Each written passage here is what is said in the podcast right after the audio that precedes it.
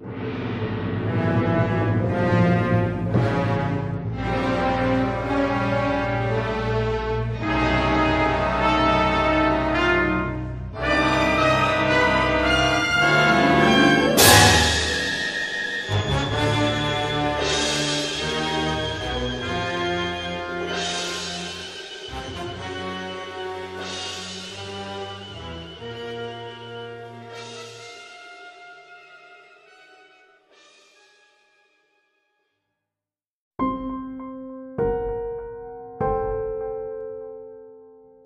Buenos días, buenas tardes, buenas noches a todos los que estén escuchando este bello podcast, cuando lo vayan a escuchar, porque recién lo estamos grabando, así que difícilmente lo estén escuchando en este momento.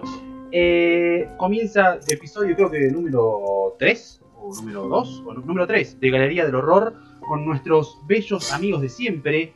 A ver si están por ahí. Hola, hola, hola, ¿qué tal? Buenas tardes. Ale Falsa aquí con ustedes reportándose. Hola, hola, acá Cite. Qué grande, sí. Te... Perdón, che, arranqué medio con vos de, de hinchar las pelotas porque tuvimos unos problemas técnicos. Sí, unos sí, problemas sí. técnicos.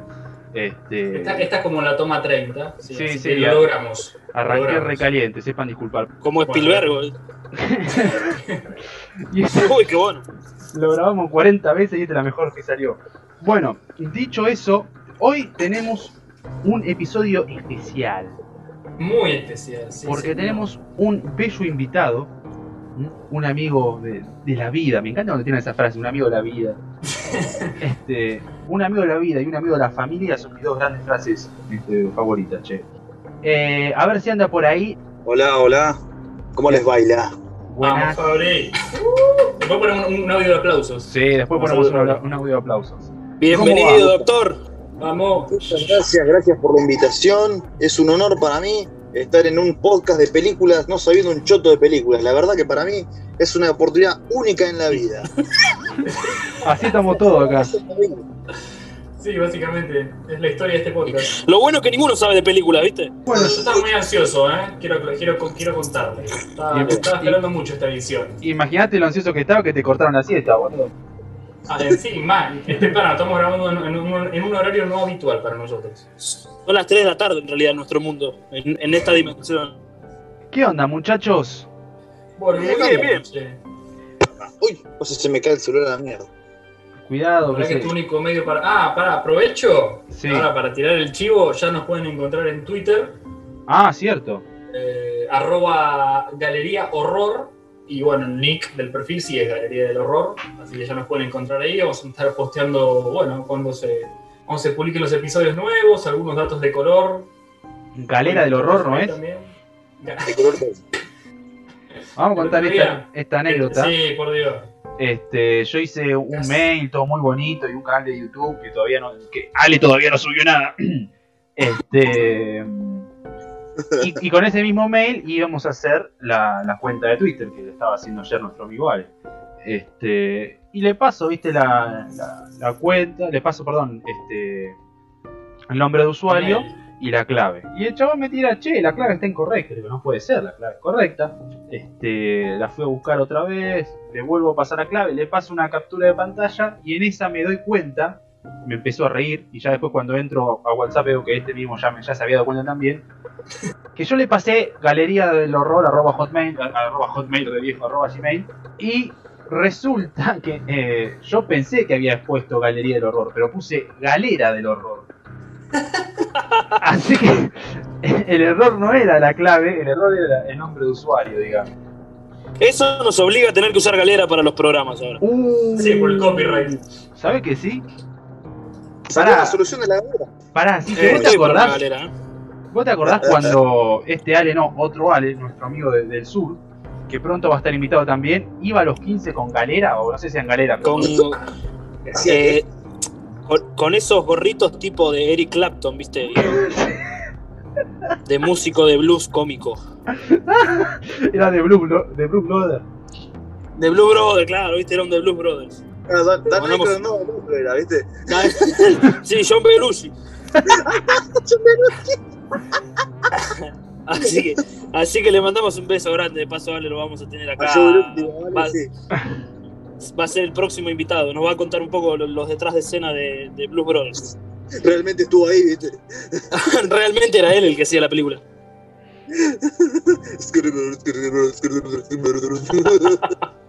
Bueno, eh, lo tenemos invitado a Fabri porque hoy vamos a hablar de dos películas muy lindas, muy interesantes.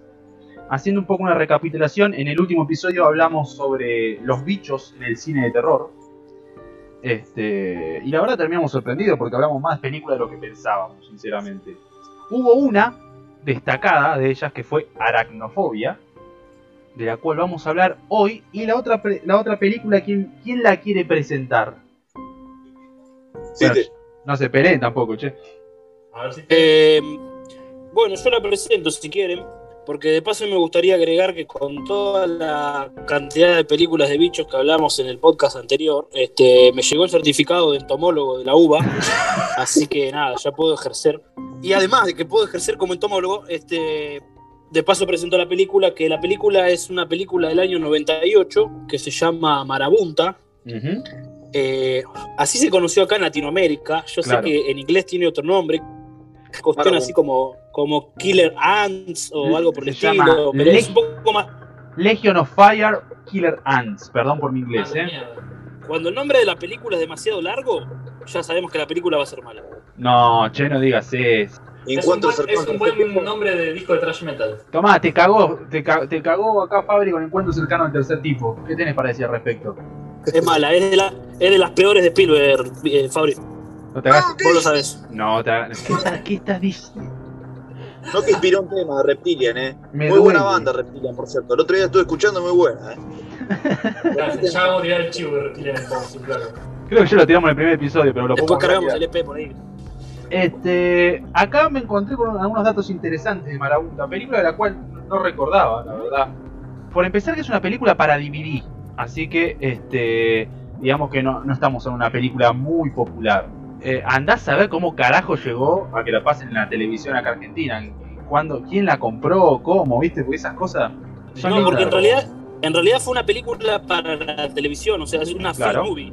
Exacto. ¿Cuál, Marabunta? Eh, Sí. Marabunta yo me acuerdo Marabunta, claro. en canal, canal 9 la vi Marabunta. Mirá. Hace mil años igual.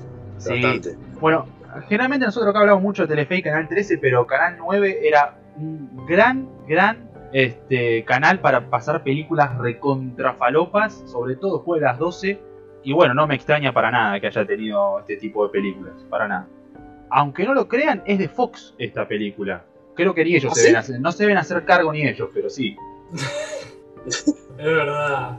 Sí, tenés Le razón. preguntas a Rupert Murdoch, ¿vos hiciste Marabunta? No, chao, te cierra la puerta de la cara, ¿viste? Y te suelta los perros por la duda, ¿viste? Bueno, como toda tí- tí- típica película de televisión que después sale en DVD o bueno, ya en época en DVD. Acá en Argentina sería un VHS porque es difícil conseguir un DVD en el año 98 en Argentina.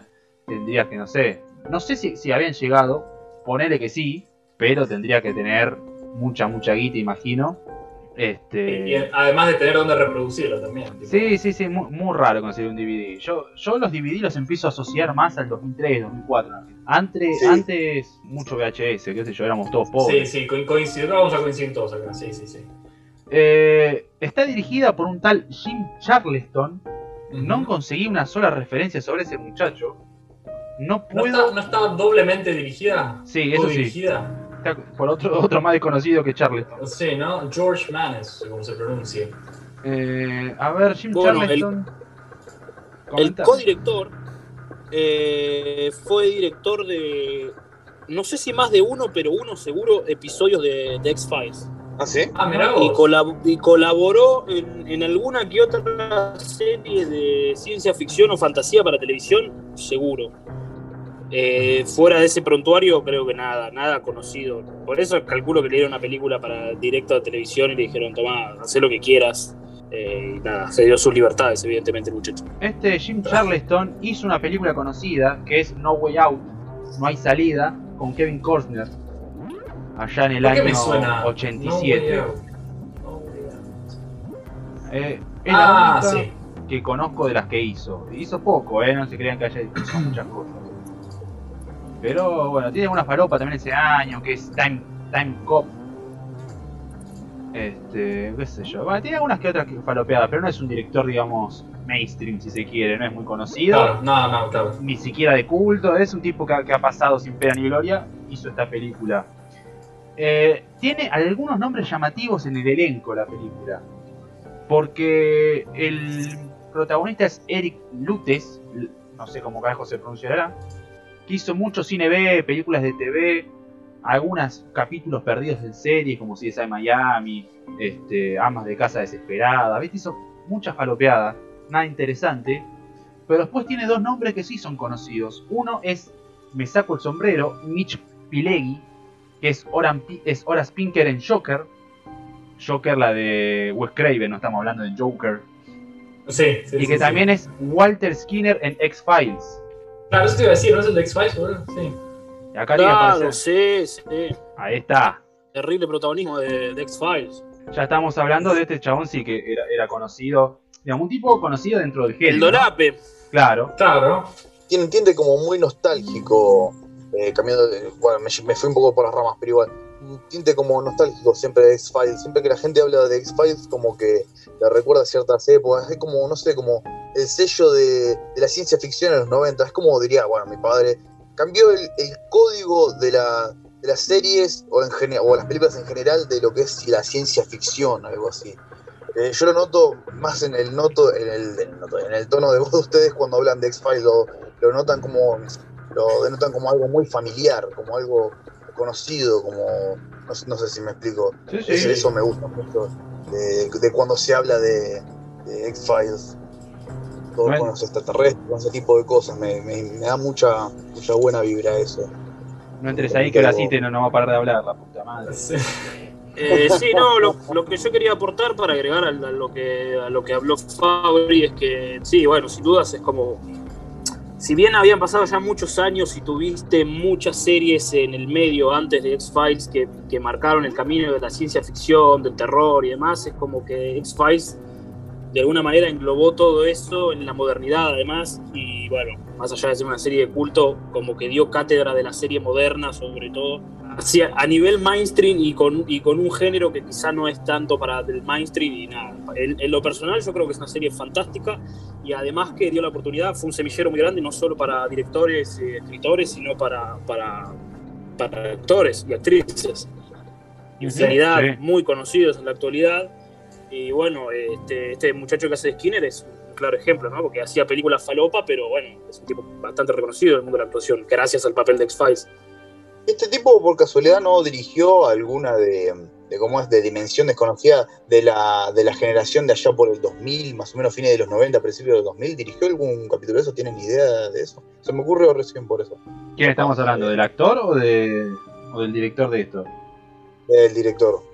No tengo idea, ¿eh? desconozco. Puede ser. Sí, después, a ver, Ale. Sí, yo de- desconozco, no lo tenía, pero puede ser, ¿eh? No, no me figura en mis papeles, pero no, no lo descartaría tampoco. En mi papeleta acá no me figura, pero podría ser, sí. Bueno, ya que está, re- recomiendo la película de Wes Craven del 89, Joker, ¿eh? Por cierto, ya que Joker, hablamos de que tiene el tema de Mega de también, la verdad está buena. Es Ah, una bizarreada como la san puta, Ah, ¿no? pero si te gusta Metallica no, lo puedes, no la puedes ver. Ah, no, obvio que no. Ah, no, claro, no, no, no, no se puede. Eh, Por eso no la vi. bueno, Mitch Pileggi también, eh, eh, también estuvo en Regreso a los Muertos Vivos 2, por cierto. Hizo grandes películas y cosas de- del género. Después tiene otro nombre que me, me sorprendió mucho, que cuando lo, lo leí, viste, no me terminó de cuadrar, que es Patrick Fugit, que es Ah, el, sí, el pibito de Casi Famosos, Ujú. Del año 2000. Patrick Fugit, sí, lo conozco. Iba conmigo al secundario. No, ni idea quién es. ¿No viste Casi No, Famoso? No. Almost Famous. Eh, casi famoso, no recuerdo haberla visto, pero el, el actor ese, no tengo idea quién es. Bueno, está en la película Marabunta, por cierto. Este, más chico que Casi Famoso, que ya era un pibito, pero este del año 2000. Este, pero sí, ahí está. Me, sor- me llamó la atención cuando lo vi este chabón porque, bueno, película, me gusta mucho esa película, saliendo un poco del terror, ¿no? Ujú.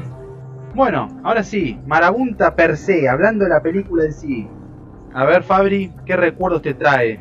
Marabunta, y yo me acuerdo que la vi en Canal 9 allá cuando tenía 8 o 9 años. No la vi en mi casa, la vi en la casa de, un vecino. Me causaba mucha gracia el hecho, bueno, de que haya unas hormigas carnívoras, eh, que encima, antes de ver la película, eh, parece que había, antes de Marabunta, esta que salió más o menos en los 90, que es la que hablan ustedes, me parece que hay una que es mucho más vieja, que esa la vio mi abuela, Sí, que me contó que tuvo una experiencia muy traumática, que me dice que había unas fallas eh, en, la, en la proyección, porque ella la vio en el cine, eh, que parecían hormigas. Entonces la gente empezó a pensar que realmente las marabuntas, las hormigas, estaban saliendo de la pantalla y algunos hasta se empezaron a ir. Ella incluida. No. Pero no, nada que ver. Qué mal la viaje eso, por favor. Qué mal viaje, chabón. Y bueno, nunca voy a olvidar la escena en- muy mal actuada de un señor, un guardabosque, no sé, algo por el estilo, eh, que está asediado por las hormigas y bueno, empieza a gritar encima con la voz de doblaje, ¡No, no, las hormigas! ¡No, las hormigas! Y bueno, una pibita que sale corriendo, hacen otra toma y en un segundo el tipo pasa de ser un chabón con la carne todo bien a ser un esqueleto nomás, esqueleto limpio encima. Parece que lo sacaron de, no sé, de, lo sacaron acá a la facultad de, medicina de la UBA, che, loquito, tengo que filmar una película, ¿cómo se llama? Marabunta, ¿me prestó un escrito? Bueno, dale. Y se lo llevaron y, ta, ta, ta. Genial la escena, ¿viste? En ese momento me cortó el mood, dije, ay, el mood, ay, sorry, habló, no me. Me cortó el mambo mal y dije, esta, esta película es una comedia, nada. Eh, con esa más o menos me reí. El tema fue con aracnofobia. Ahí sí que me pegué un lindo Ah, julepe. ah, mal. ahora vamos con aracnofobia, aguantá, aguantá. La película, no quiero dejar pasar el dato de tu abuela, que está muy buena, eh, es del 54, Esa, esa, que esa. tiene The Naked, The Naked Jungle, o Marabunta, porque tiene dos nombres también, y este sí te lo va a conocer, con Charlon, con Char, con, ah, Con Charlton Heston. Heston, sí. ahí está. Charlton Sí, señor.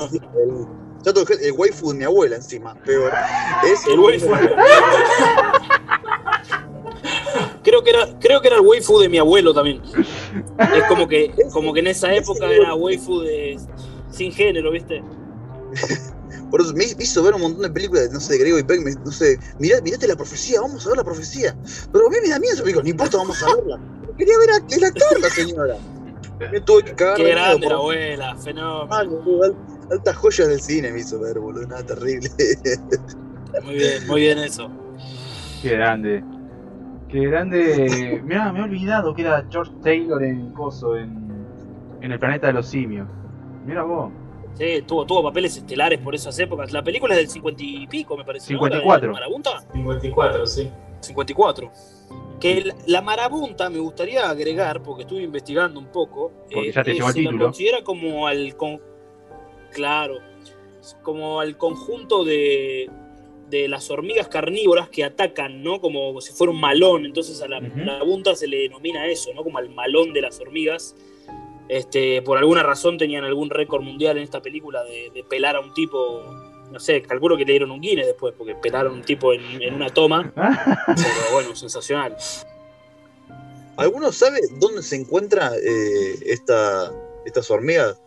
¿En, algu- en alguna selva, algo por el estilo? De estar, pero no andás a ver en cuál. En la, en la- que en la película arrancan que son sudamericanas. O sea, acá si querés podemos hacer el paralelismo con aracnofobia, porque las dos son bichos que vienen de, de Sudamérica.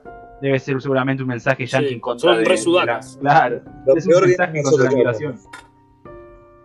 Las arañas, las hormigas, todo, viste, los argentinos, todo lo peor viene de Sudamérica, claro.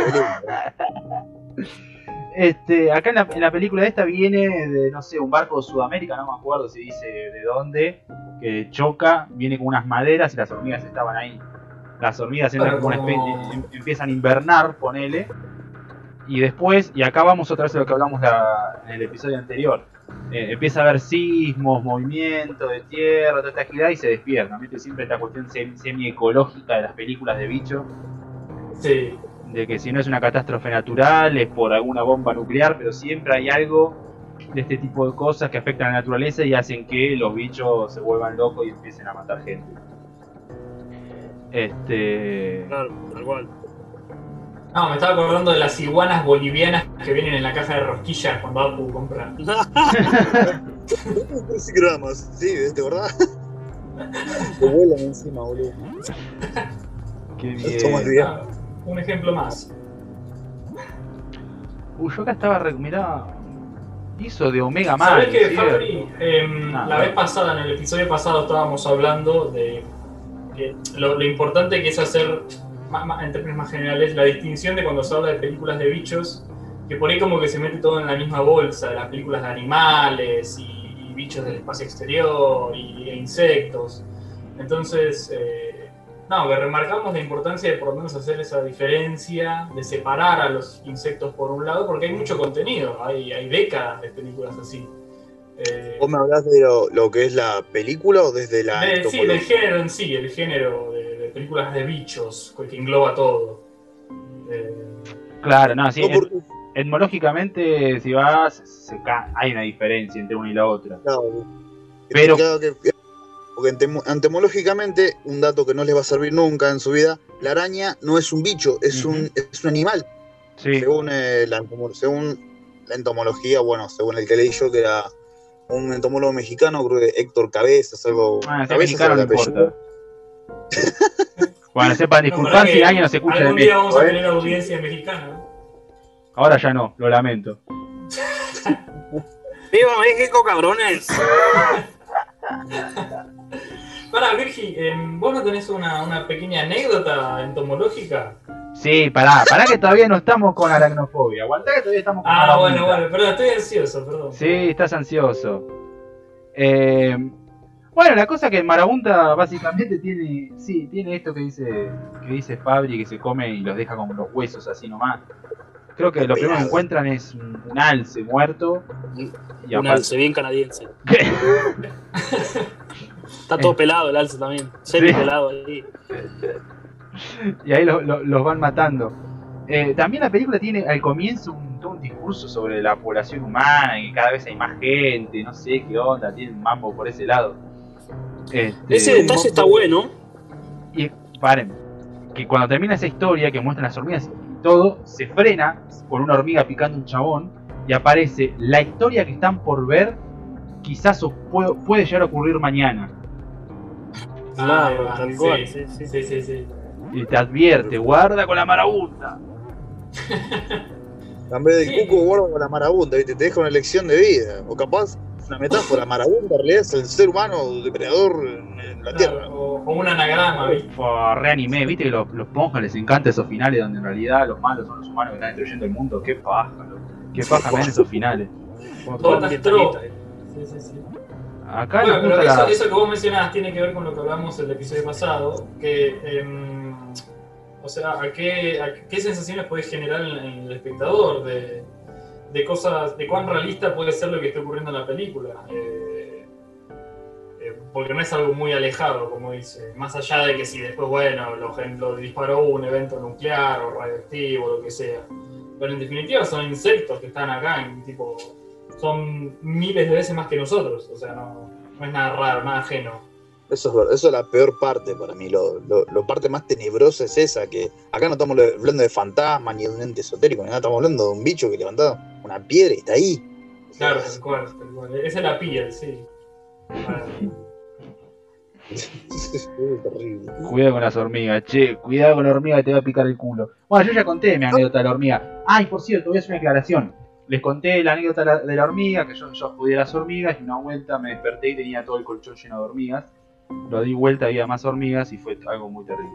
Pero lo que yo dije es que no terminaba, a ver, no estaba seguro del todo si efectivamente lo viví o por ahí fue un sueño de un, de un joven niño. Pero yo lo consulté con mi vieja, que se había olvidado, y me confirmó que efectivamente eso pasó. Así que fui Ah, atacado bueno. por las hormigas este, allá por el año 2003-2004. A cuidarse de la marabunta, entonces. Claro, boludo, no terminé como el alce ese de pedo, básicamente. Desde entonces no la jodí nunca más a las bichas, pobrecita. A ver si la próxima me hacen poronga. Pero bueno, primera lección que dejamos en el episodio es que si Marabunta es el grupo de hormigas, el conjunto. Cuando se Exacto. habla de, de Bien. o de, de- O sea que no es una hormiga, es el. Claro, pueden ser varias conjunto- especies, pero es un Ah, conjunto. Claro, Claro, es como la manada. La manada de Sí. hormigas. Sí, Ponele. sí, sí, sí, sí. Ahora, entiendo, sí, entiendo.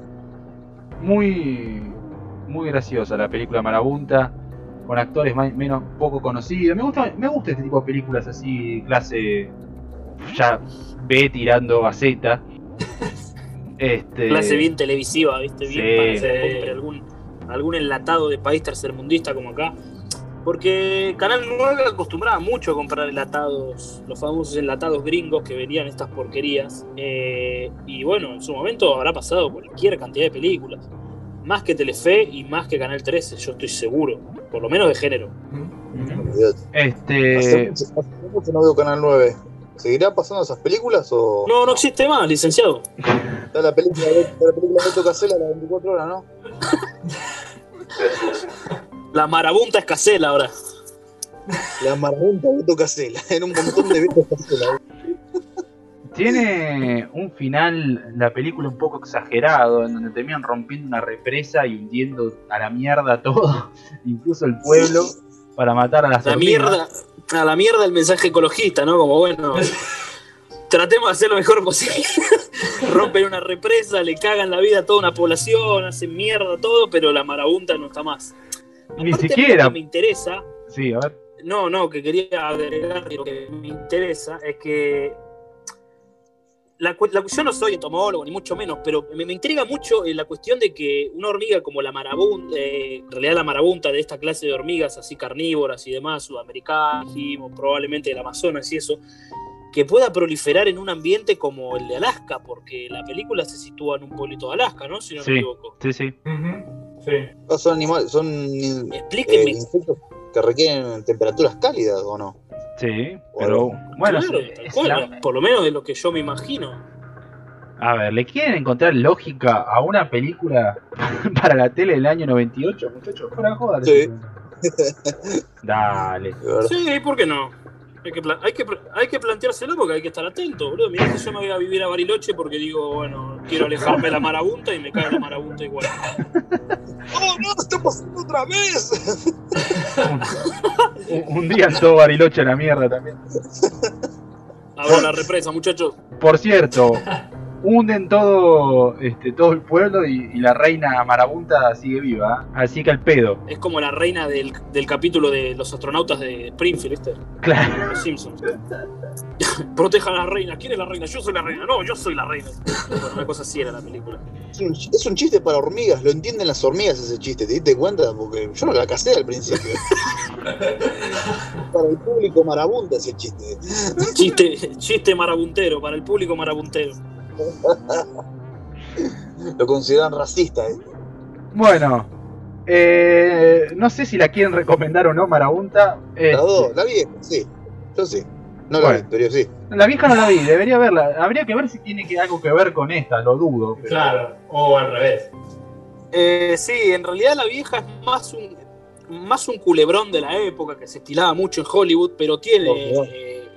El condimento este de la marabunta y hay hormigas asesinas y toda la bola. Sí, sí, sí, bueno, sí, seguro. Eso sí, no la vi, debería verla. La verdad, Este, en este podcast por lo menos habría que recomendar la más moderna, ¿no? La de que vimos en Canal 9 cuando éramos chicos, porque acá nos gustan las porquerías, vamos a ser sinceros. no, sí, seguro. Seguro, para eso estamos acá. Y las películas también, sí, sí, sí. Sí, sí, sí, por supuesto. Igu- Igualmente le hacemos caso al licenciado y que hoy es el invitado de honor de que veamos la de Charlton Gesto, pero tenga presente que, que esta porquería de televisión también la tiene que ver. Sobre todo si le gusta el tema de la entomología, ¿vieron? Es así, hay que aflojar un poco con Netflix, con eso, no, que hay que ver eh, vis a vis y todo eso. No, mirate dos películas de culto, mirate Marabunta la vieja y Marabunta la nueva. Dejate hinchar las Ahí está, ahí está, Ahí me, está, me encantó, ahí me encantó. Me Bueno, cerramos acá el podcast, ¿eh? Bueno, Listo, che, apaguen la luz porque el licenciado se pasó. Una maravilla. Me llaman del colegio, oh, espera, eh. Eh, la segunda película del día, Aracnofobia. Uh, uh, uh. Y Aracnofobia sí, ya es una gran producción. Eh, Sí, me parece que sí. voy a decir lo siguiente de Aracnofobia. Por empezar que es el año 90. Y segundo, que el director es Frank Marshall. ¿m? Vamos.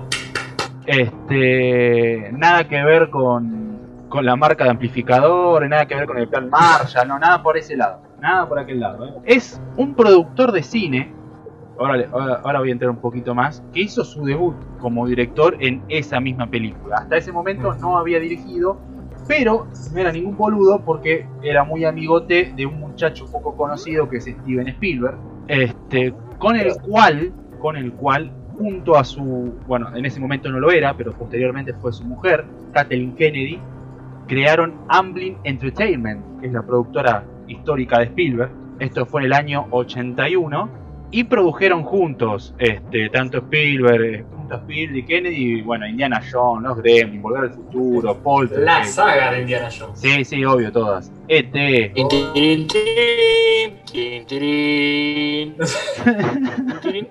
Eh, las, las pelis de Byrne, No, Jason perdón, estaba Byrne. cantando porque me gusta mucho Indiana Jones. Este, Jason Bourne. al día de hoy, Amblin eh, sigue produciendo películas.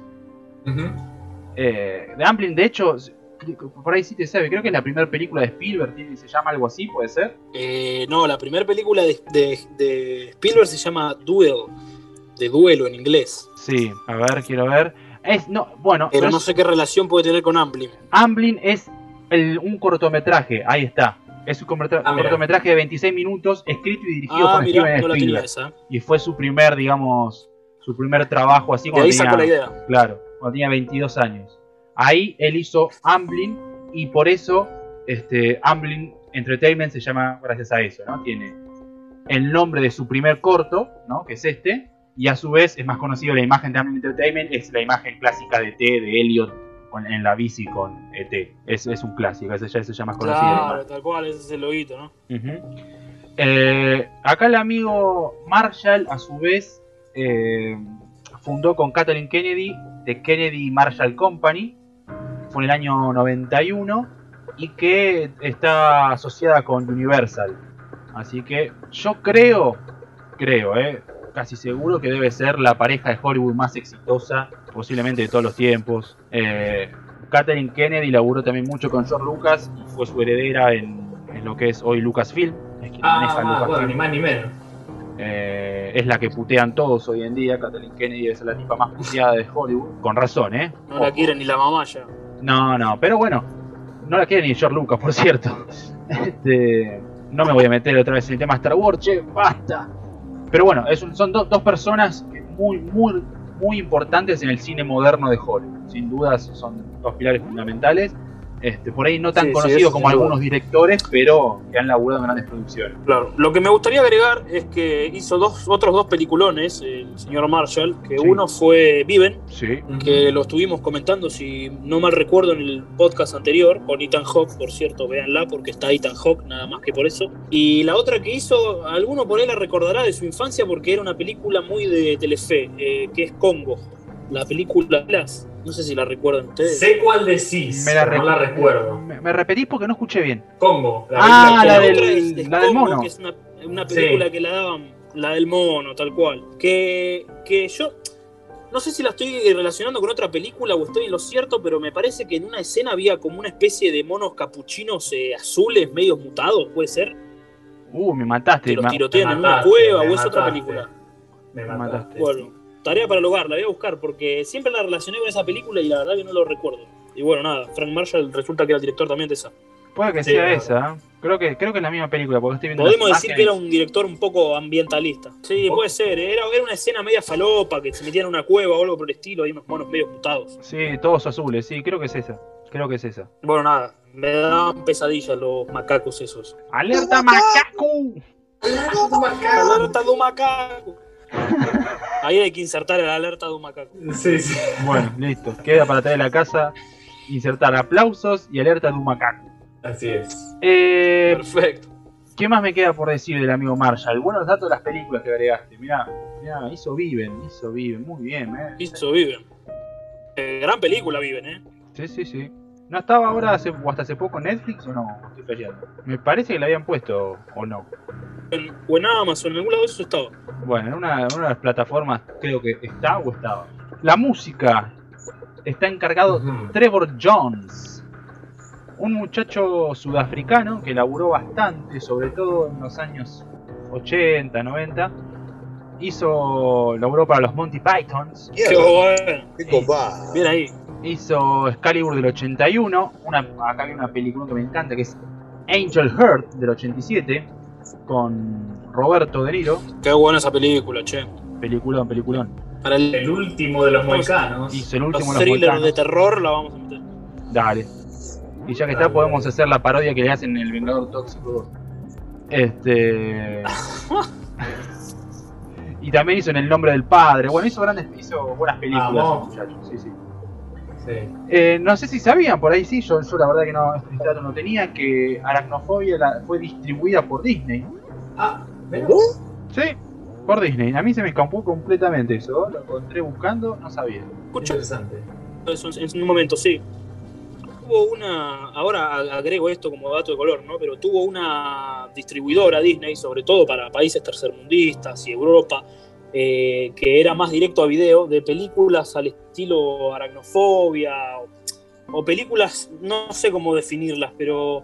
Porque aracnofobia, vamos a ser realistas, no es una película de terror, No, sí. casi me arriesgaría a decir que la, que la puede ver toda la familia. Entonces, en este género por ahí más aventurero, del terror más aventurero, este, tuvo una firma Disney, no sabría decirles exactamente bajo qué nombre, pero que distribuyó varias películas así. Y algunas no tan para la familia, ¿eh? algunas bastante de terror. Un día podemos hacer un especial también si quieren.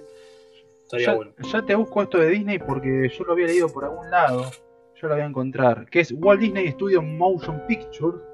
Que no sé si es una de las filiales. No, es la original, no. Porque viste que tiene algunas filiales de Disney, pero no. Estamos hablando de lo mismo. Sí, suelen tener filiales. Porque tiene, tienen varias, viste. Es un quilombo esto de Disney. Este, lo cierto que es el dueño incluso de este podcast. Así que tengan. Como a mí no me dijeron nada. Hay que La respetar al semana que viene vengo disfrazado de Mickey. ¿Cómo querés quedar bien a toda costa? Este, los protagonistas, hay actores conocidos en la Uh, película. vamos. Ah, ahí me gusta, ¿eh? Está el jovencísimo Jeff Daniels. Qué grande, Jeff. Qué grande. Uno- no, no requiere presentación, Jeff Daniels. ¿siempre. ¿siempre le pagaron dos pesos a Jeff Daniels? Sí, debe, ¿Toda la estar, debe tener un puesto en la salada ahora. Lo ¿Qué cagaron había hecho tonto y retonto o no? No, eso fue en el Claro. 94. Ah, años no, después, después, cuatro años Ah, después. fue sí. Cuando le Y unos años antes también había hecho, unos años antes de tonto y retonto, ¿no? Digo, eh, máxima velocidad también, el 90 y pico. de eso. 91 es máxima velocidad, ¿puede ser? Eh, Speed es del- con, no, el 94 también. ¿Sí? No. Sí. Ah, mira, Sí, sí, con sí, razón sí. me gusta tanto, el año donde nací. ¿Nací? Sí, bueno, sí, máxima sí. velocidad. Después está la más desconocida del elenco, por lo menos de los principales, que es Harley Jane Cossack.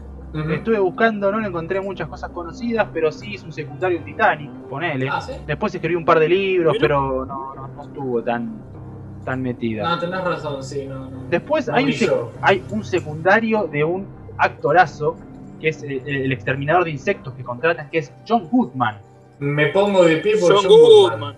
Sí, señor. recordado por los picapiedras, sáquense las galeras ahora. La galera del horror, sí. El gran Lebó. Gran papel, gran papel.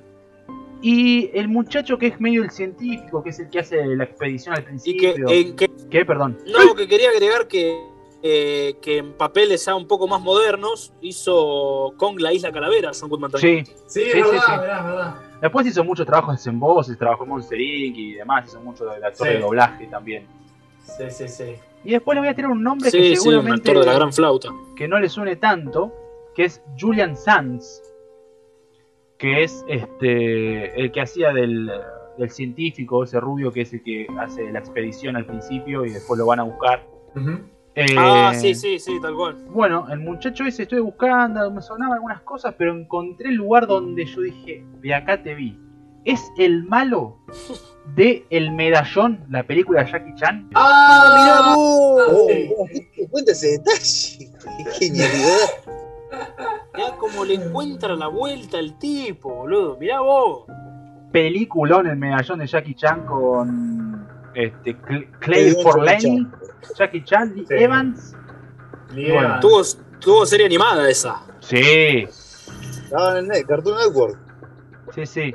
Igual, en Cartoon realidad, Network no la daba esa, la de los eh, talismanes. en realidad no es la misma. Sí, era una historia li- con Eh, libertades. Sí, es similar, pero no es la misma historia. Pero bueno, el malo de esa película era Julian Sands, que, que nada, era ese muchacho, Snakehead se llamaba en la película. Mira- Míralo al Julian, eh. Míralo al Julian, eh. Gran película. De paso, reco- recomiendo prácticamente toda la filmografía de Jackie Chan, porque si no es buena, por lo menos te caga de risa. Eso es verdad. Este, Si dicho eso, entretenerte te vas a entretener seguro. Sí, eso sin duda. Pero bueno, me llamó la atención eso. Cuando dije, ah, este es este chabón, ahora sí, ahora, ahora mi vida tiene sentido. Bueno, muchachos, ¿me quieren hablar un poco de aracnofobia? Por supuesto. Y bueno, me, gust- me gustaría por empezar que alguien me recuerde un poco el plot de qué iba Aracnofobia. O sea, bueno, el mismo nombre lo dice, no se va a tratar de caballos que intentan cruzar el Atlántico, pero ¿Cómo que no? más o menos de qué es, de, que había una invasión de arañas. de- Res- no el plot no me lo acuerdo mucho. Resulta, resulta que el, el doctor James Atherton, que vendría a ser este Julian Sands, viaja a Venezuela. ¿Mm? En realidad tiene una Ah. pinta de estar en el Amazonas, de- en Brasil, Sí. pero sí. bueno, es Seguramente está filmado ahí. Sí, Sí. sí, habría que ver. Yo no pude conseguir dónde lo filmaron, pero eso no es Venezuela ni en pedo. Pero bueno, ponele que están en Venezuela. eh, Sí. Y van a, a ver a unas arañas medias místicas que están hace millones de años ahí, todas escondidas. eh, y la idea es cazar una, a, a ver qué onda. Eh, en el medio tiran todo un una especie de veneno ahí, las, los bichos se despiertan. Matan a una, no llegan a capturarla. Sí, esa escena es media creepy ya, ¿no? Sí, sí, sí, están todos los bichos acechando ahí, ¿viste? Ya empieza a meter miedo, ahí ya de entrada ahí mete miedo. Por lo menos asco. Quiero hacer una aclaración geográfica que me acabo de dar cuenta. Sí. Eh, el Amazonas cubre un poco de Venezuela, así que podría ser el Amazonas venezolano en todo caso. Nah, ni Ah, pedo, está. no, no sea chamullero, eso no es Venezuela. No, señor, no, no, no. Bueno, pueden continuar. Sí, sí, obviamente, sí, ocupa buena parte de, de- de nuestro, nuestro querida, nuestra querida patria grande. No, pero. Bueno, yo le voy a dar la derecha y voy a decir que, que, que es Venezuela, pero no es Venezuela. ¿eh? Es más, habría que conseguir dónde, dónde fue filmada, porque no, no lo pude Sí. encontrar. Por ahí. Ah, no, me cagaron, mira, el rodaje tuvo lugar en Venezuela posta. Bueno, ya está, no dije nada. Era, era barato. No digo nada, bueno, sí, Cómo se le cae la teoría de la mierda. ¿eh? Bueno, cáguense, loco, era, era Venezuela. Era después filmada en Venezuela y en California. Acá lo encontré. Este, bueno, van a ese lugar, matan a uno de los bichos, después se van a dormir, qué sé yo. Uno de los que viaja con ellos eh, estaba con fiebre, qué sé yo, lo mandan a dormir. Y la araña empieza a acechar de forma muy graciosa. Lo pica al tipo y lo mata. Entonces todos piensan que se murió por la gripe, por la fiebre. Y deciden mandarlo al pueblo de origen. La araña se mete dentro del ataúd y este, se mete adentro del chabón, le empieza como a succionar la sangre, no sé, era medio vampiro, qué sé yo. Y eso lo mandan a el pueblo, que no recuerdo el nombre ahora del pueblo, donde. Nos lleva Monte Grande, a donde nos lleva el presente, donde Jeff Daniels es el doctor Ross Jennings, y le hicieron la promesa de que el doctor del pueblo, viejo, se estaba por jubilar y que él iba a agarrar a todos sus pacientes. Entonces se van un poco de la gran ciudad, el típico discurso, ¿no? De que se van de la gran ciudad, vivir el campo, qué sé yo. Este, y cuando llega, al final el viejo no quiere renunciar un carajo al cargo y, se- y el pobre Jeff Daniel está sin laburo. En eso abren el, ataúd y se escapa la araña sin que nadie lo ve, terrible tarántula gigante. Y eh, el bicho se, se va a, a meter a, al, digamos, eh, al rancho, no me sale, el rancho no, eh, ¿cómo se llama esto? Donde el granero, ponele, de la casa de Jeff Daniel, que encima no tiene laburo, se le mete un montón de bichos en la casa. Esa es la buena suerte del muchacho. Buena suerte que acompañaría hasta el no- año 94 cuando le pagan 50 lucas y 2 millones a, a Jim Carrey para hacer... ¿Cómo se acuerda eso? Bueno, Le vieron la cara hasta las arañas ocupa, boludo. Dicho eso, la araña ahí se empieza como a reproducir y, bueno, empiezan a invadir todo el pueblo, digamos. A todo esto, aracnofobia viene a, de- a que el personaje de Jeff Daniel sufre aracnofobia. Cuando era pibe, una araña le caminó por el cuerpo, el chabón se cagó hasta las patas y hasta ese día le tiene miedo a las arañas, digamos. Qué garrón. Sí. Claro, Bueno, y eso me parece que es lo más interesante del guion, ¿no? Porque es como esta idea de que Jeff Daniel tendría que ser una especie de salvador humano, de, de una especie de héroe, si se quiere, pero la contradicción es que el tipo claramente sufre de aracnofobia. O sea, ¿cómo carajo va a salvar a alguien o va a salvar a su familia, al pueblo donde se mudó, lo que fuera, cuando el tipo no las puede ni ver a las arañas? Sí, sí, Sí, sí. sí, ya, ya sé ahí el dilema. Y juega con el, Claro, y aparte juega con el doble sentido, me parece, de, de esto que de generarte, quizás si no te genera asco, como siempre decimos, cuanto menos, eh, si no te genera miedo, cuanto menos te genera asco o repulsión, y esta idea también del nombre, ¿no? De, de- de- de generarte la aracnofobia de alguna manera, de, determinadas situaciones en, las peli- en la película, que ahora nos va a pasar a comentar Fabri, que te puede llegar a generar un poco de aracnofobia. Que te, que te nombran la película y ya sentís un cosquilleo en la nuca, ¿viste? Claro, Sí, está, está bueno resaltar eso, porque por ahí parece muy obvio, pero el título como ya te induce, ¿viste? ya se presta como para que cuanto menos la dudes, ¿viste? Como decir, che, no sé si tengo aracnofobia o no, pero ¿qué hago? ¿La veo? Está bueno, me gusta, me gusta la idea de, de- de eso. Terminás de ver la película y vas corriendo al chino a comprarte dos o tres rays por las dudas, ¿viste? Tirás abajo, te. Claro, ¿viste? Sí, no te sí. quita ninguna araña. Es fija esa. Ya te deja medio paranoico, porque tranquil- tranquilamente aparte le podrían haber puesto... eh, También lo que me gusta es que no va por el lado de la exageración, ¿no? Como citamos otras películas de araña puntualmente, qué sé yo, que por ahí hay una mutación genética o lo que fuera y son unos bichos de dos o tres metros. No, es una idea original, realista, las arañas son arañas comunes, pero me parece este, Más o menos. copada esta idea de... Son más o menos comunes porque Bueno, sí, más o menos. te, te matan, o sea, te pican y te matan, digamos, no hay, no hay mucha vuelta. Bueno, pero hay, hay varias arañas que te pican y te matan. O sea, lo que voy con comunes es que no tenés esta idea de cosas como la película Tarántula que habíamos citado en el otro podcast Sí, sí. del 50 y pico, que es como una tarántula de no sé, 20 metros por la, la radiación y ese tipo de cosas. No, sí, sí, sí. Está original por ese lado, y está bueno la idea del nombre porque que la vez le podrían haber puesto, qué sé yo, no sé, por decirte una boludez. Eh, la, la viuda negra, y vos decís, ah, sí, es una película de viudas negras, listo, pero no, juega con esa idea de la aracnofobia y ya el título te la deja picando, ¿viste? Como, epa. Sí, sí. Coincido, coincido.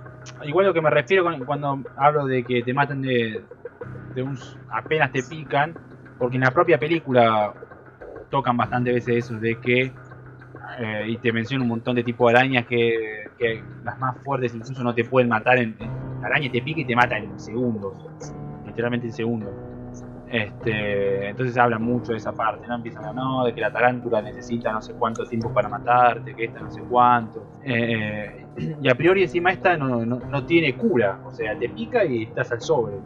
Al sobre, sí.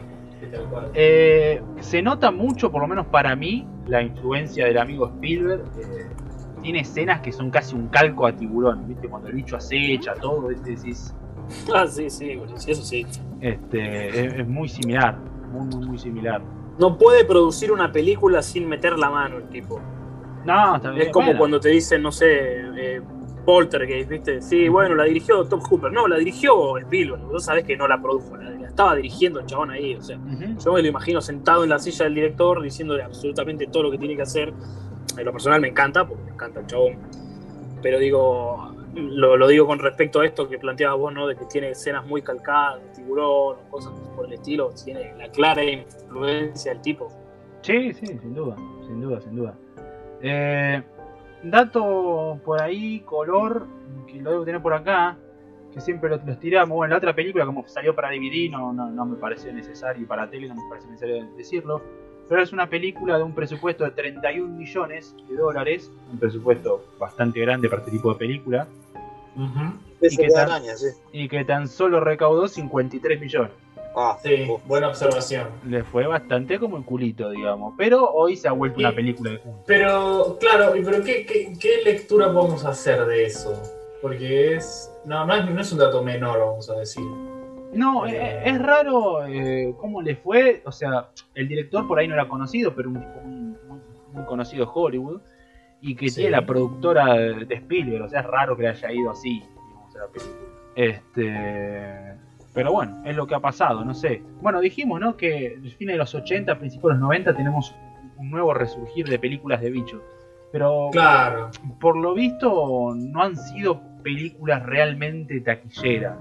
No han sido películas taquilleras. Han sido películas que les ha ido bien, eh, más o menos bien, o que se han vuelto de culto, pero no es que viste han sido películas que han, roto la taquilla o que se recuerda por ese lado. Sí, por ahí me llama más la atención la relación entre lo que se invirtió y lo que ganó, lo que produjo, ¿entendés? Eh, porque 30 palos para esa época y en una película de arañas es un número. No, sí, es mucha guita. Se nota quiénes estaban atrás, es obvio eso. Por ahí, claro, por eso. por O eso, otro, por otro eso. director o productor no hubiera tenido esa guita ni en pedo para hacer este tipo de Pero- películas. Pero como decís vos, años después, en retrospectiva, es, es una peli cuasi de culto, si, no, si es que no lo es. Yo creo que sí. A ver si tengo que decir. Sí, sí. Yo creo que eh, es eso, que una película se vuelve de culto que muchas veces no recaudó lo que se invirtió un montón de veces. Es más una película que a día de hoy se lo recuerdan, ni siquiera si ni siquiera sé si por ser una buena película. La película está buena, es entretenida, cumple su función, me parece entretener y nada más, pero se volvió de culto quizá con el tiempo, sí, lo que estábamos hablando ahora. También habría que ver qué se estrenó puntualmente para competir con ella y otras variables que la haya podido llevar a ese, a ese tema de la taquilla. Sí, un Le mito. sacó 20 palos, no sé si está tan mal, pero bueno, tam- también se daba muchas libertades Spielberg ya con su productora de decir, bueno, hago lo que se me antoja el orto, tengo la guita, y te vas a imaginar que nadie le iba a venir a consultar o a decirle, no, Spielberg, mirá, fijate, vas a invertir en esto. El chabón dijo, tengo ganas de hacer una película de araña, pum, una buena película de araña. No, sí, sin duda, en ese sentido. El que puede, Hace lo que quiere. exactamente. ¿Qué te Y- parece? El que, el que tiene la moneda lo que... Ahí el chabón fue y dijo, porque puedo y porque quiero. Sí. Claro, tal cual. Pumba, película de araña. El sobre. Pum. Ay, Dios. Me causó gracia que, que Sitio se le fue un poco ahí el, el internet y habló como si estuviera todo un pedo ahí. Ah, pareció nomás. Pareció. Eh, sí. Eh, a ver, me, me quedé pensando qué películas hubo ese año. Bueno, mientras voy buscando. Sí, es un buen punto el que marca Cite. Ah, sí, también uh. eso va a tener en cuenta. Hubo muchas películas de terror ese año bastante buenas. Es la de It, este, Chucky 2, Uh. Gremlin 2, El Exorcista 3, bueno, esa no tanto. Bueno, Tremors que estuvimos hablando el otro día. Ajá, Bas- ajá. Basket Case 2, uh, qué genial Basket Case. Este, la Masacre de Texas 3. La Masacre de Texas 3, bueno, creo que así te le gusta. A, a mí me parece una cagada esta película. Eh, tenés Depredador 2. Ujú. Bueno, hay muchas películas de terror ese año. ¿Qué sé yo si.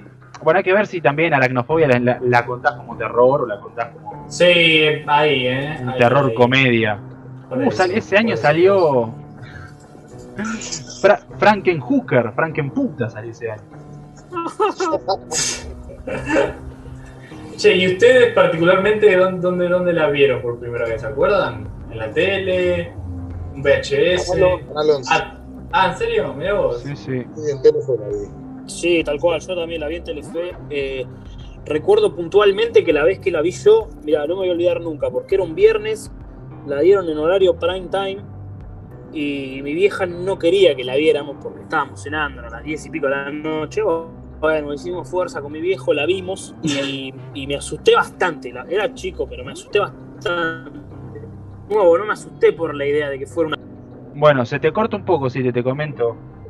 Te Sí, comento, se, se te traba un poco. Mientras sí te vuelve a nuestro planeta de origen, te pregunto a nuestro invitado qué recuerdos tiene de, de esta película. Y tuve un- unas malas experiencias con esta película. Eh, por empezar, me gustaría recordar algo que dijo Ale hace un rato, que para mí tiene mucha razón. Acá eh, el elemento terrorífico o el eje de la película no pasa por un fantasma, no pasa por un asesino, no pasa por un agente esotérico ni nada por el estilo. Estamos hablando de arañas, arañas común y corriente.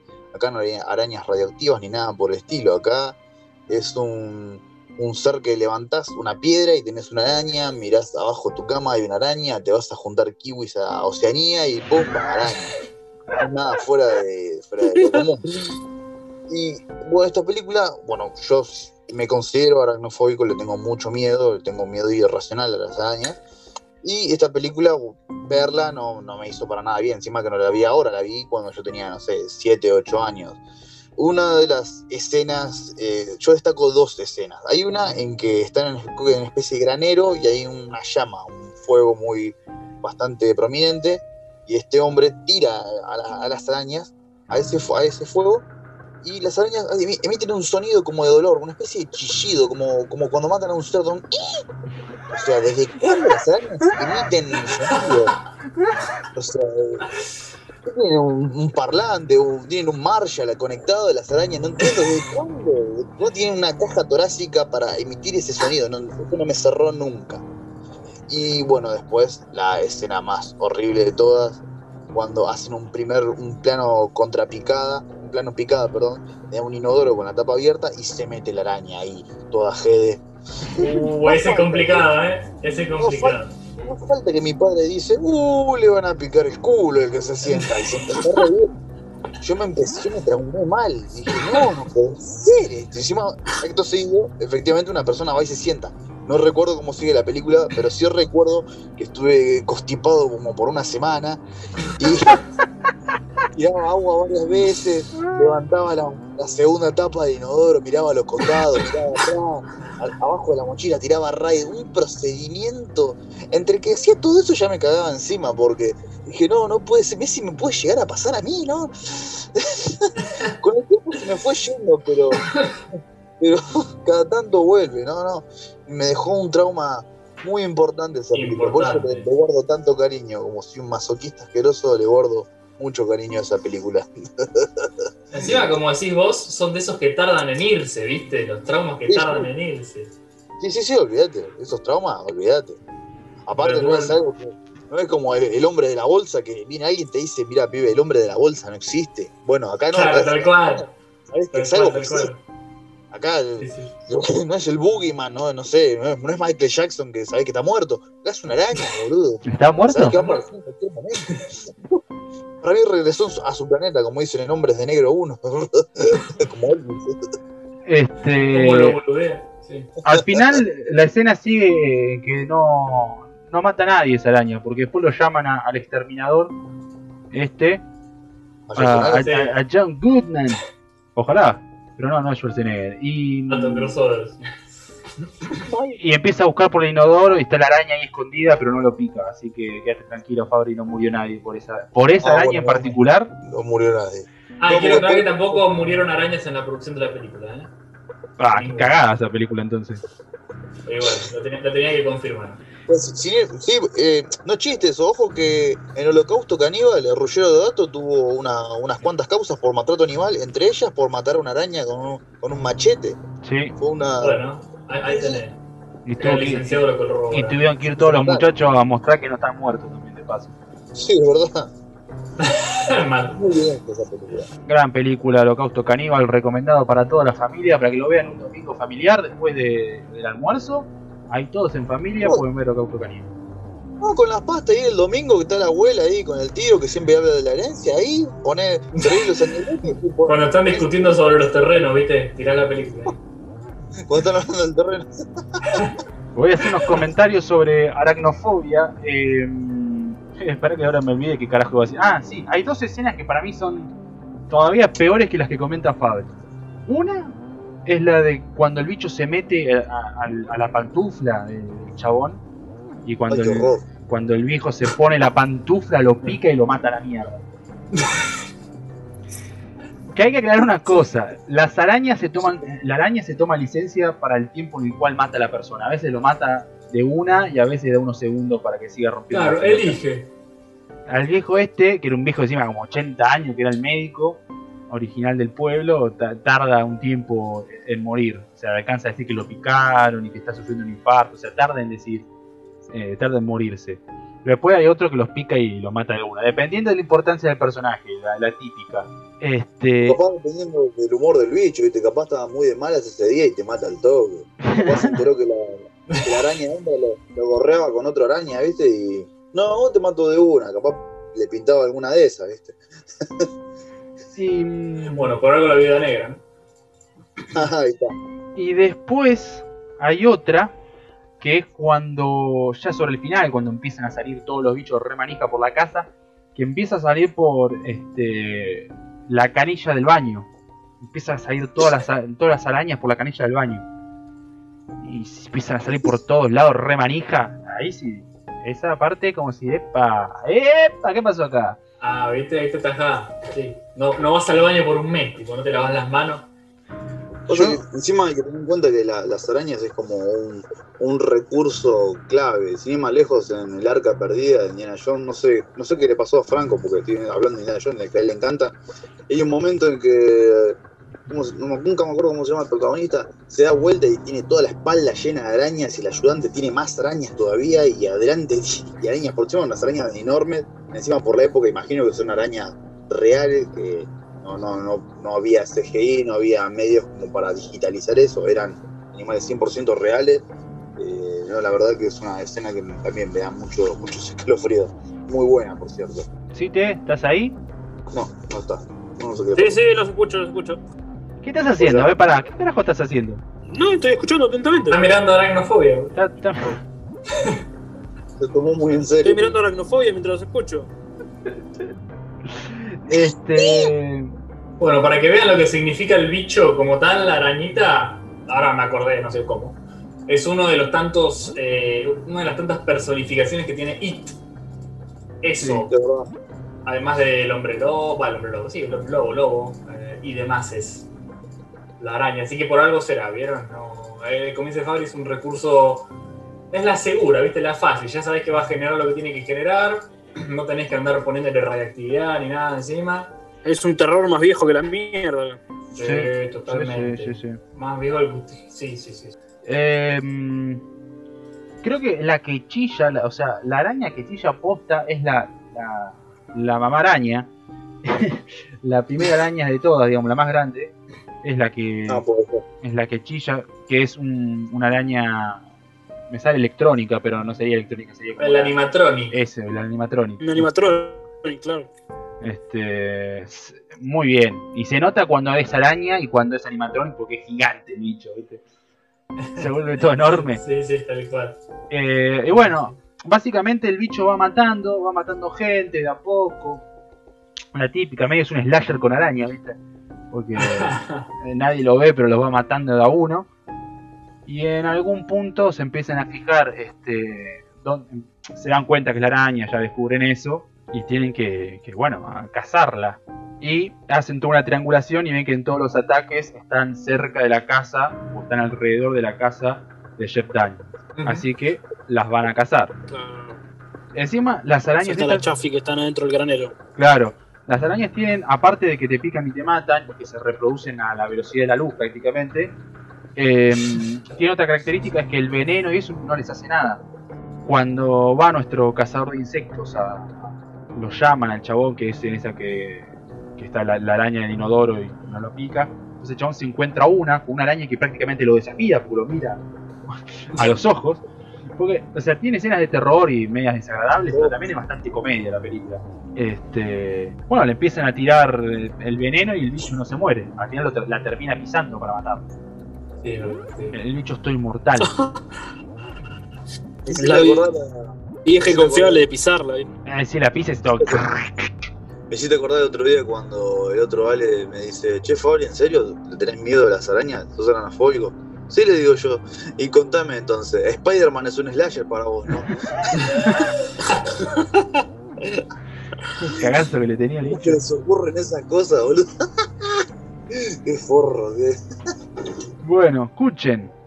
Eh, bueno, les voy a cortar el audio, chao. No, eh, después No, los van, a, sí. van a buscar a las arañas ya al último momento, ya la- los bichos se empiezan a salir a reproducirse re manija y, y atacar la casa del chabón. Y va todo el grupito de amigos, ¿no? Va este, nuestro Jeff Daniels, nuestro cazador de, de- de bichos. Y también va el viejo, el médico, ese, el viejo, no el rubio, el, el- el enemigo de Jackie Chan. Van los tres a buscar y el rubio lo, lo termina matando la araña porque todo inteligente, ahí lo espera y lo ataca y lo hace poronga.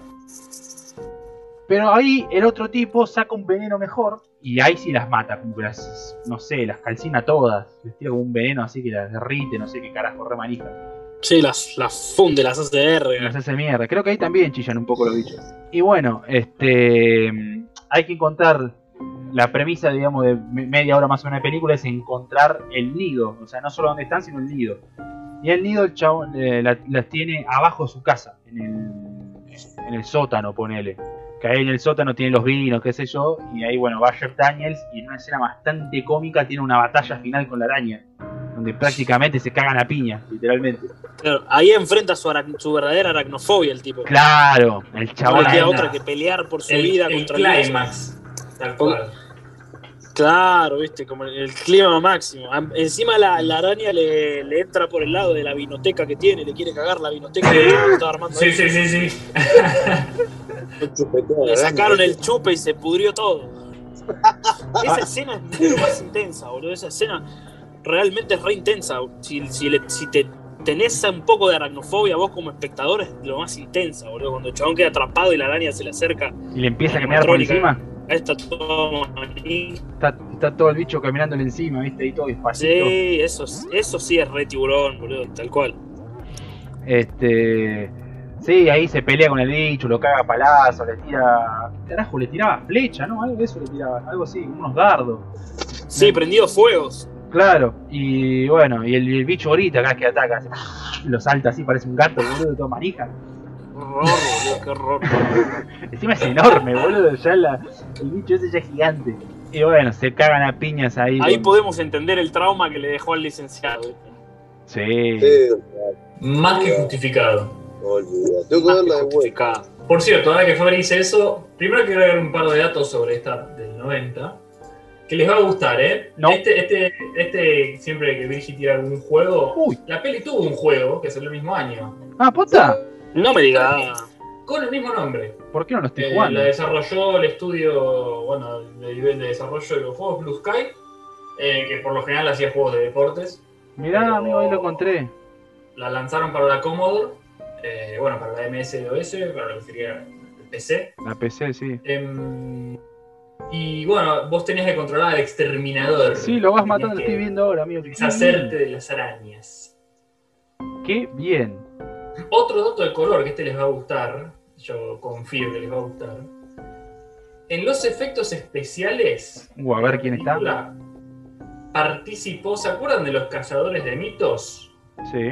Sí, Bueno, ¿se acuerdan del muchacho que usaba Ah, sí, ¿Cómo se estuvo llamaba? laburando el chabón este. A ver, El si tienen la data. Sí, el, el que tiene el Jamie bigote cómico. Heineman. Sí, Jamie candado, sí. Heineman. Andado Participó en los efectos especiales de esa película. Boina, lente, bigote cómico. Patatazo, ¿eh? Sí, sí, sí, sí, sí. Muy bien, muy bien. Y bueno, yo ¿Ya sería así aprovechar- cómico en ese momento el tipo? Bueno, pero el, el tipo que tiene mil años, boludo, es eterno. O sea, si ya en los 63 90 años. estaba haciendo efectos especiales. 63 años. ¿Cómo se llama, ¿Cómo se llama el, de- el- el de efectos especiales que le gusta a ustedes? ¿Tom Savini? Tom? Savini, sí, sí. Sí, Tom sí, Savini. sí, sí, sí. Imaginá que los efectos los haya hecho él. No me extrañaría. Este. Le No, y faltaría un lo que quería agregar, relativo a lo que había dicho Fabri, es que al parecer, no sé si sabían, pero se estaba, estaba en tratativas eh, un reboot de, o un remake de la peli con el- quien fue el director de, de Aquaman, la última Aquaman. James No, Wan. no, no sabría decirte porque no vi Aquaman. Mm, Es conocido por dirigir, por ejemplo, Lo veo con la CGI. primera, eh, la, bueno, también la primera de, del juego del miedo, Insidious. Ah, sí, sí, sí, sí, ya lo tengo, el chino este.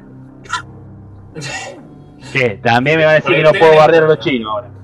No, no, está bien. Ah, no, Guardemos a todos por igual. No, no es chino, es, es de Malasia. Chino. Bueno, casi. Sí, Bueno, hizo, por ahí andaba. hizo las de So. Ujú. So, Sau. Sí, hizo la 1 y después produjo las otras.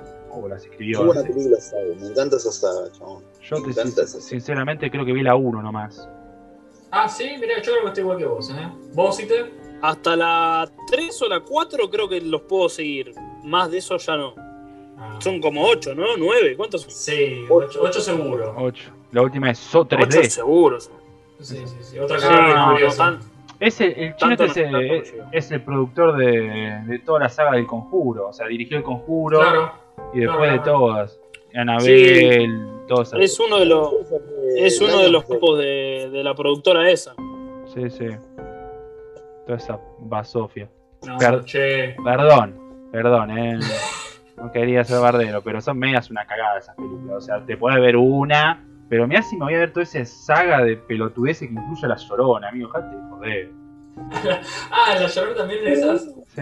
Bueno, la sorpresa es que las vas a tener que ver para el especial que viene. Sí, Pero me cago en Dios. Todas encima. ¿eh? más Y sobre menos. todo las de Annabelle. Annabelle, Insidious, todas esas cosas están todas juntas, sí. Esas cosas.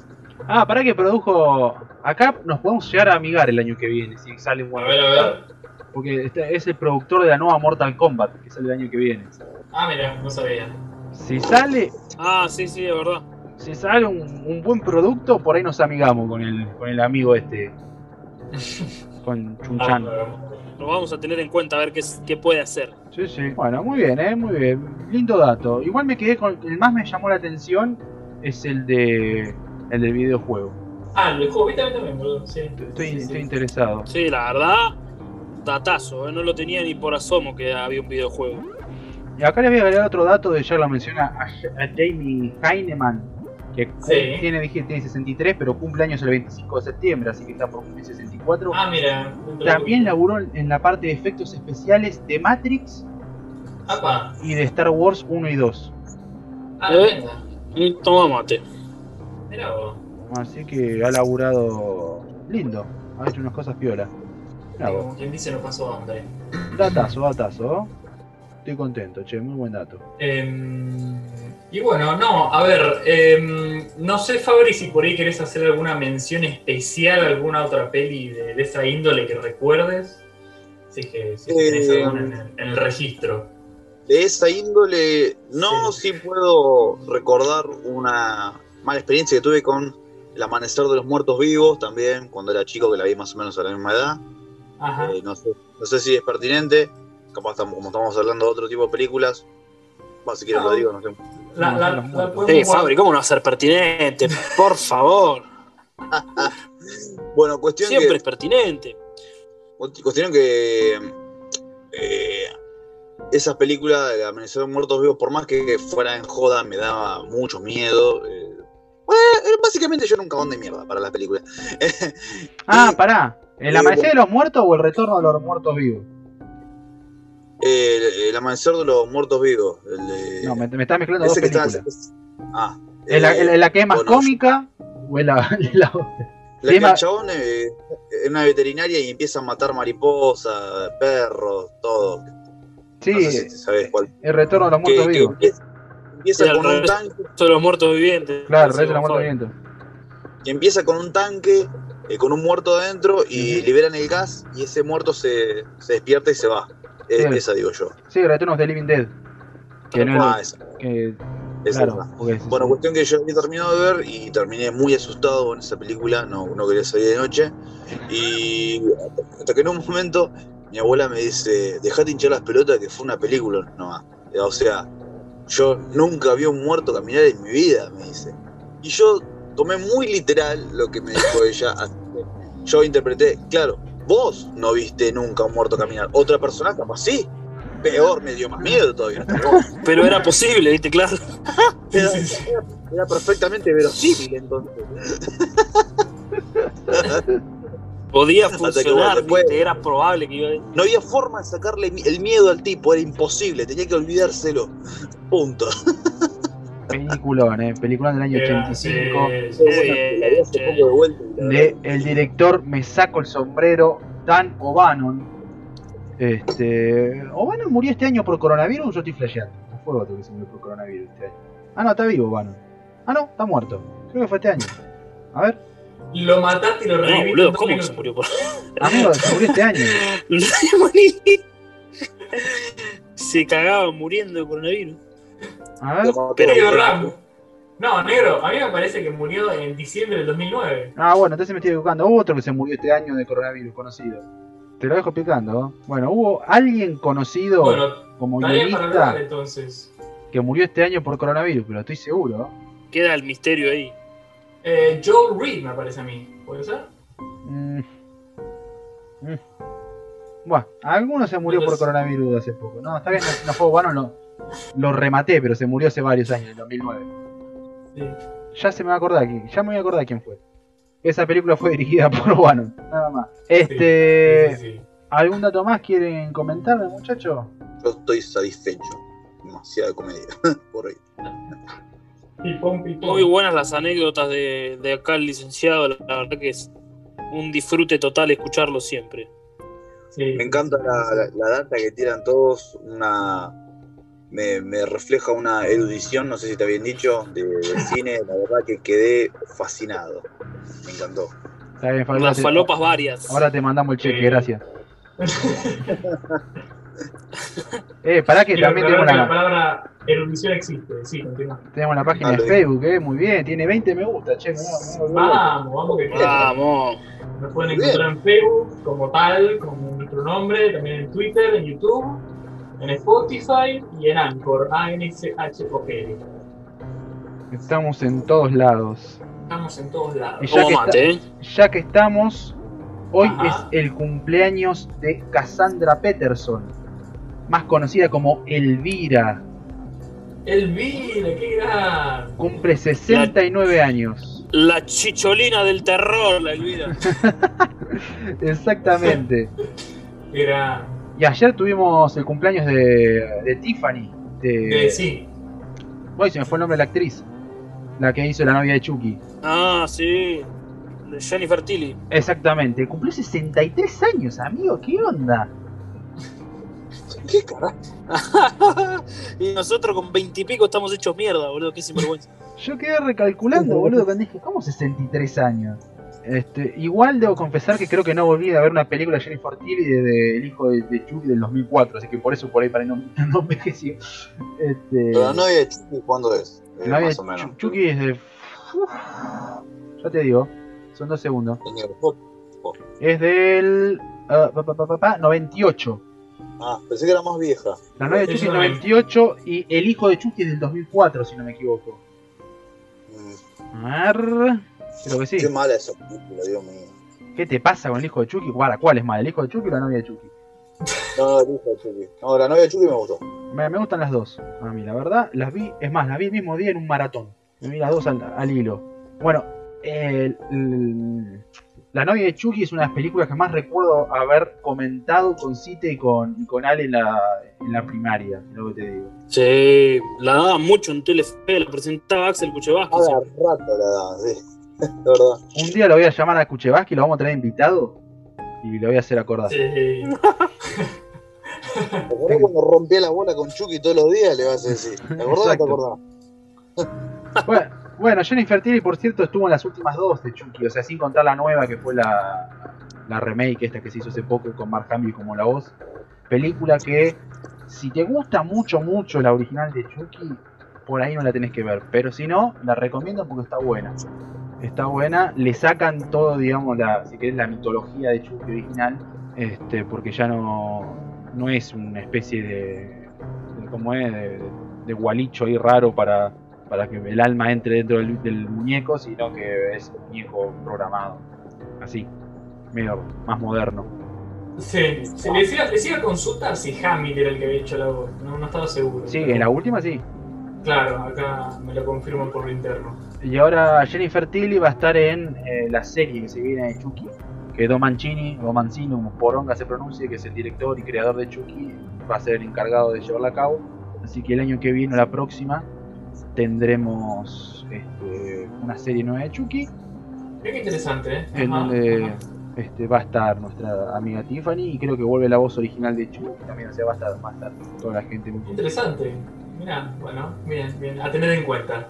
En cuanto a Elvira, no tengo la más puta idea que está haciendo hoy, hoy en día, aparte de seguir robando con el, con lo que hacía en los 80, con Mistress of Dark, of the Dark, que es de los años 88 precisamente. Y después las presentaciones de películas de terror, bueno, después de eso no sé, bien, robará con eso todavía. Está bien, como los Guns N' Roses. Perdón, ¿no? Bueno, muchachos, creo que podemos dar por culminado el episodio de hoy. Sí, che, la verdad que Muy sí. buen episodio. Fructífera jornada. Y más vale, pues Claro. vos, Fabri. Ha sido un placer, Fabi, y te agradecemos el tiempo. la El placer fue mío. No, Te han lucido, licenciado. Sí, señor. Gracias No. a la galera del horror. Gracias por haberme invitado. No, no, no descarto la posibilidad que vuelva a ser invitado el muchacho. Sí, claro. Pero Sí, cuenten Por conmigo, supuesto. por favor. Las ahora- que sea necesario, ¿no? Ahí está, perfecto. sí. Tenemos de invitado muy pronto a nuestro amigo Alejandro que ya hemos mencionado, que después no sabemos carajo, los vamos a mencionar acá los dos para distinguirlo cuando estemos, cuando estemos acá. Eh, Ale Nieve, Ale Nieve y Gallarinas. Corríjanme si estoy equivocado, pero Sí. estoy enterado que en, eh, también iban a invitar a un tipo que les salía igual el sonido de Depredador. ¿O me equivoco? Ah, No, no, no, no. tenemos al, al voice actor original. Ah, Claro. También.